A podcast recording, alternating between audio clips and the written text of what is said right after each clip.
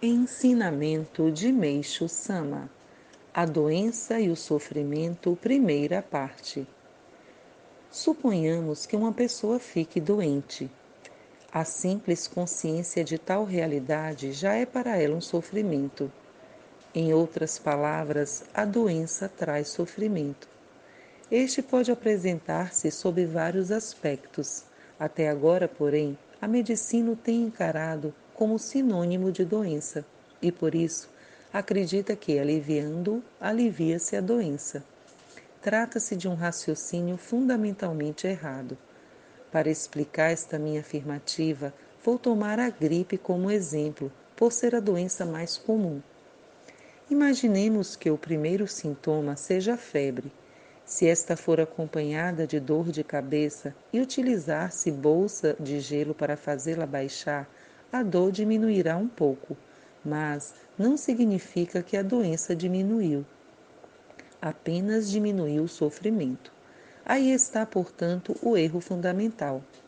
Sofrimento e doença são coisas distintas. Na realidade, quanto mais se procura diminuir o sofrimento, mais se agrava a doença. O homem moderno, quando vier a tomar conhecimento deste fato, provavelmente ficará perplexo. Entretanto, esta é a verdade absoluta, de modo que, se não a tomarmos como base, não poderá surgir a verdadeira medicina. Com o que vou explicar a seguir, estou certo de que todos concordarão plenamente comigo, não negando uma parcela sequer.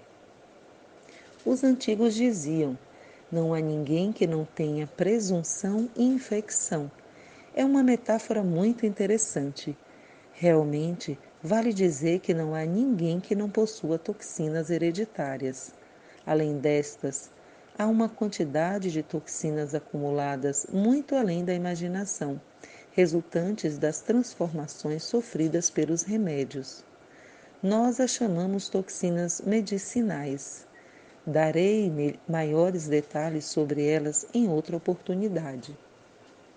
Através do metabolismo, as toxinas concentram-se em diversos pontos do corpo e, com o passar do tempo, vão se solidificando nos locais de maior atividade nervosa, ou seja, na metade superior do corpo, principalmente do pescoço para cima, o cérebro, cérebro, os olhos, o nariz, a boca, os ouvidos, a garganta, etc órgãos que praticamente não param de trabalhar enquanto o homem está acordado. Entre eles, o que mais trabalha é o cérebro, onde tem origem os nervos dos olhos, do nariz, da boca e dos ouvidos.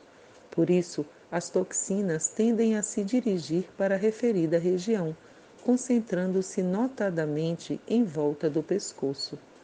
Essa é a razão dos nódulos que aí aparecem e da rigidez dos músculos dos ombros.